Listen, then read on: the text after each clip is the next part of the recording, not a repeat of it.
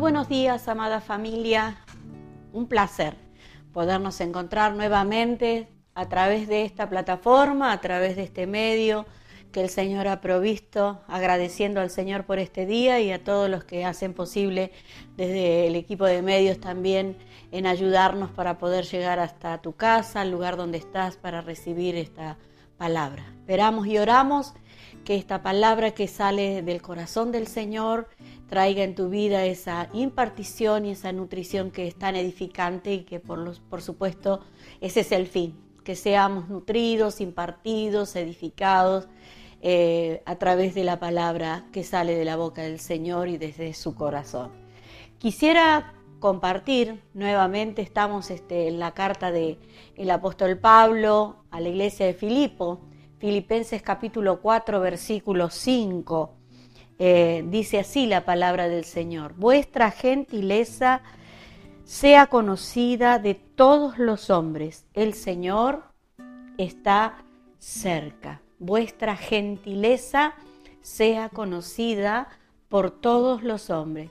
Punto seguido, el Señor está cerca. Eh, cuando estamos bajo altos niveles de ansiedad, eso puede desatar verdaderamente una explosión de acusaciones, frustraciones, represalias para todas aquellas personas que se nos cruzan en el camino desafortunadamente, eh, como alguien dijo, están en el lugar y el momento equivocado, ¿no? Eh, ¿Cuántas personas están afectadas con, con este estrés ¿no? que, se está viviendo? Pero también, ¿cuántos posibles eh, han recibido, cuántas personas han podido recibir a través de mantener la calma el testimonio de la vida y la naturaleza, el carácter de Cristo en la vida de las personas. A, esto creo que se refiere el apóstol Pablo cuando dice, vuestra gentileza sea conocida de todos los hombres, el Señor está cerca. La palabra griega traducida como gentileza describe un temperamento eh, de alguien maduro, alguien que porta experiencia, en definitiva, habla de madurez y brinda una imagen de una actitud adecuada a la ocasión, sensata y serena, una calma. La reacción eh, es estable, ecuánime. Jesús lo dijo, en el mundo tendréis aflicción, pero confiad, yo he vencido al mundo. ¿eh? San Juan capítulo 16, verso 33. Me gustaría que me acompañaras, lo vamos a leer desde la Biblia, desde el libro San Juan, capítulo 16, verso 33. Dice así la palabra del Señor, estas cosas os he hablado, para que en mí tengáis paz. En el mundo tendréis aflicción, pero confiad, yo he vencido al mundo. Es tan inevitable como el sol nuevo de cada día. Eh, esta palabra la anticipó el más sabio de los sabios.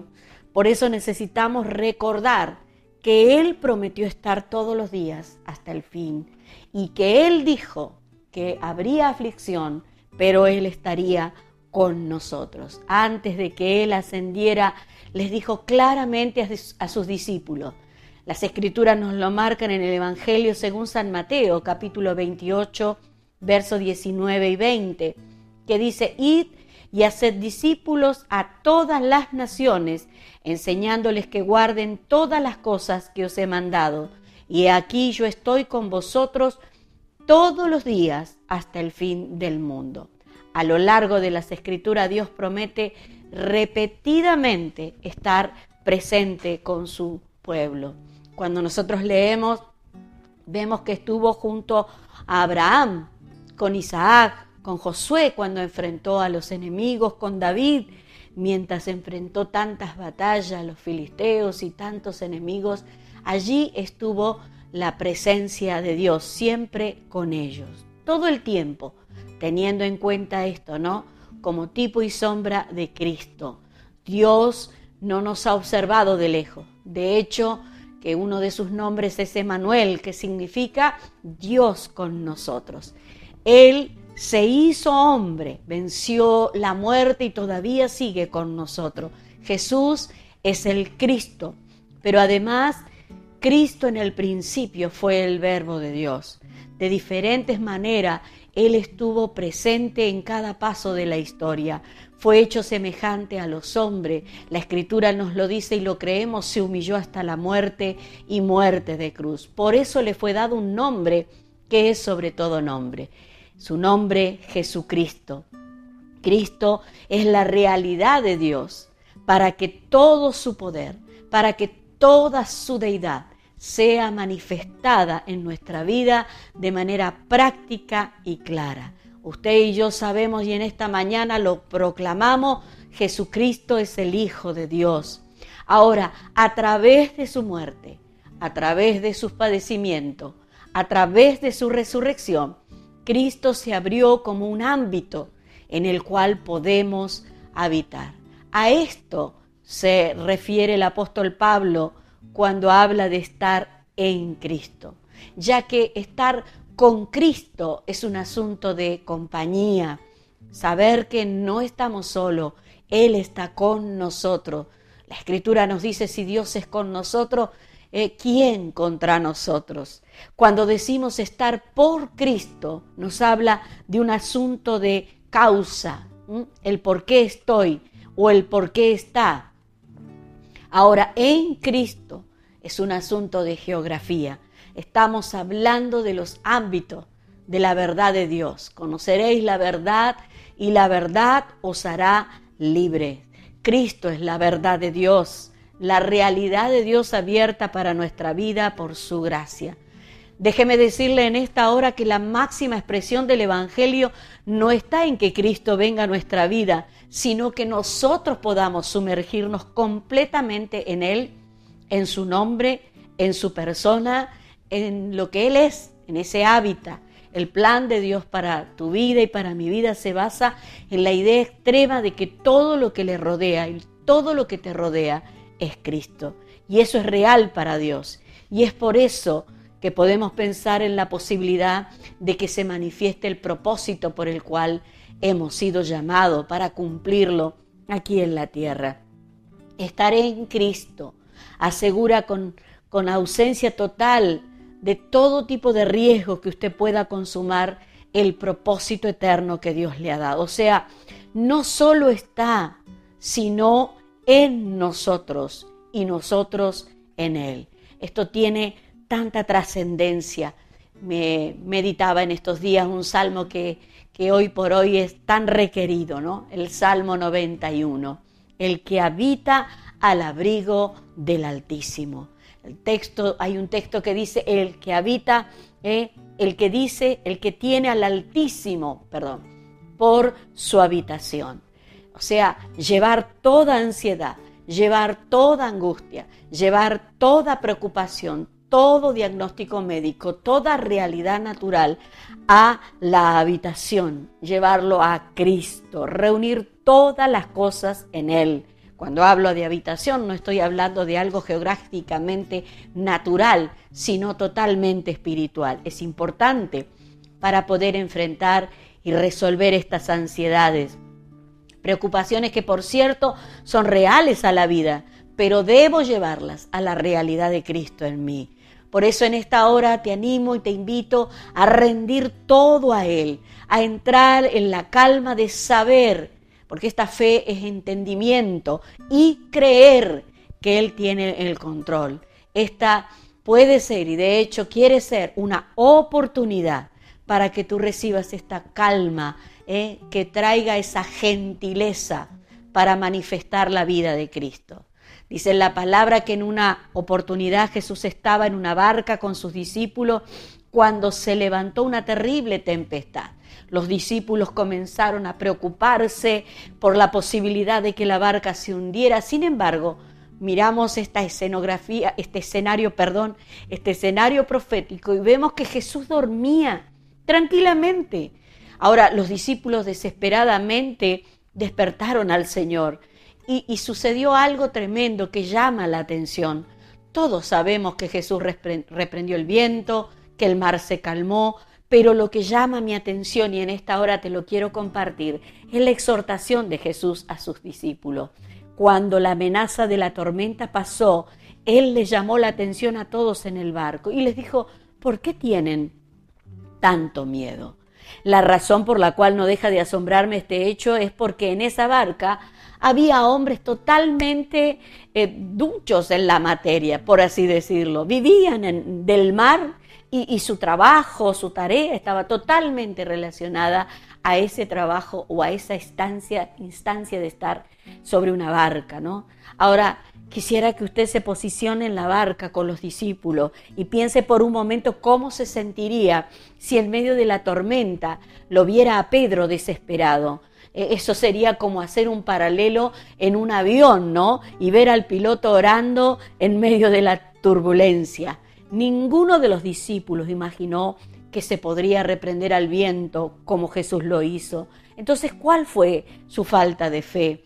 Estaban tan concentrados en la tormenta que se les pasó por alto algo asombroso, algo más eh, maravilloso. Jesús dormía. Signos de admiración. Jesús dormía. Ante semejante tormenta Jesús podía mantener la paz y esa paz era suficiente para tener descanso. Qué importante es entender que nuestro estado de ansiedad ante las tormentas de la vida no son compartidas con el Dios a quien clamamos, aunque más de una vez quisiéramos que nos respondiera con el mismo ímpetu con el que eh, eh, oramos, debemos saber que no será así. Por eso la madurez, cuando hablamos de la gentileza, tiene que ver con esa respuesta madura de un hijo de Dios que manifiesta la capacidad de confiar en Él y mantenerse en una posición firme y de paz, aún ante la adversidad.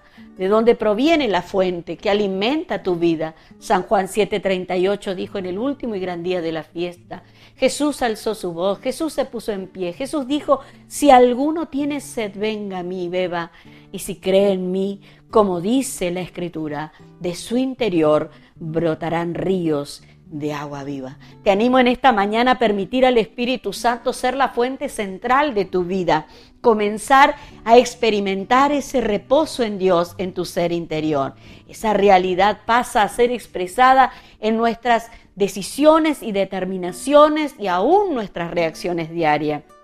Cuando esto sucede, las realidades externas comienzan a tener cada vez menos gobierno sobre nuestra respuesta. Pablo dice a los filipenses, vuestra gentileza sea conocida por todos los hombres. Qué tremendo para aprender, un aprendizaje en esta hora. Si ya lo tenés resuelto, te felicito, pero es para aprender con sabiduría, no perder los estribos cuando se presenta la ansiedad, la crisis, la circunstancia. Sea conocida vuestra gentileza.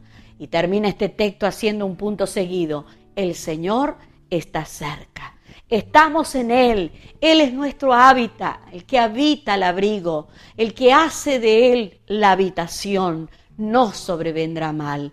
Será una excelente decisión en esta hora entregarle el control a Dios. Dios trae esa calma que se hará contagiosa y te permitirá ver que Él está obrando en tus situaciones. Como dice esa canción, aunque no pueda ver, está sobrando. Dios traerá sanidad a tus ansiedades, madurez a tu fe y manifestarás que Dios es siempre fiel. Alguien dijo que manejar ansiedades es como arrancar raíces de la tierra. Algunas de tus preocupaciones tienen raíces profundas y extraerlas toma trabajo, pero no tienes que hacerlo solo. En esta mañana te animo, preséntale las peticiones al Padre y el que te ve en lo secreto te recompensará en público. Él lo hará. Tal vez inmediatamente o no, tal vez sea parte de la prueba para incrementar tu paciencia, pero algo seguro tengo, tendrás una calma que se contagia realmente. Y quiero hacerte una pregunta para seguir en este día reflexionando y ya terminar. ¿Podrías pensar ¿Quién es el más afectado cuando reaccionas ante una situación estresante? ¿Cómo definirías la palabra amabilidad? ¿Puedes afirmar que tus respuestas a otros en situaciones de estrés eh, suelen ser amables? Bueno, en rigor de verdad fueron varias preguntas, ¿no? Pero es para preguntarse, ¿por qué sí o por qué no? ¿Y cómo puede ayudarte el tener la certeza de que Dios está al tanto de todas tus circunstancias y Él te da esa calma que contagia a los que te rodean? No se trata de, bueno, yo soy así, vengo de este temperamento, mi carácter, mi abuelita, mi genética. En Cristo, dice Pablo a los Corintios, una nueva criatura. Las cosas viejas pasaron, he aquí son todas hechas nuevas. Que el Espíritu Santo me ayude y te ayude a reflexionar y a tener esa gentileza y sea conocida, porque el Señor está cerca. El Señor es el hábitat, el Señor es la habitación donde estamos. Estar en Él, estar en Cristo. Padre, bendigo la vida de tu iglesia y de todos aquellos que en esta oportunidad oyen esta palabra. Que tu paz, tu reposo, tu descanso sea algo contagioso, Señor, que inunde y irradie esa luz que se porta al portar tu naturaleza trae sobre nosotros esa convicción y esa certeza de que las reacciones frente al estrés que vivimos tienen todo que ver contigo y con tu gentileza. Ayúdanos que el eje central de nuestra vida sea el poder del Espíritu Santo operando, revelando, obrando y nuestra vida en ese descanso caminará confiadamente. Amén, amén y amén.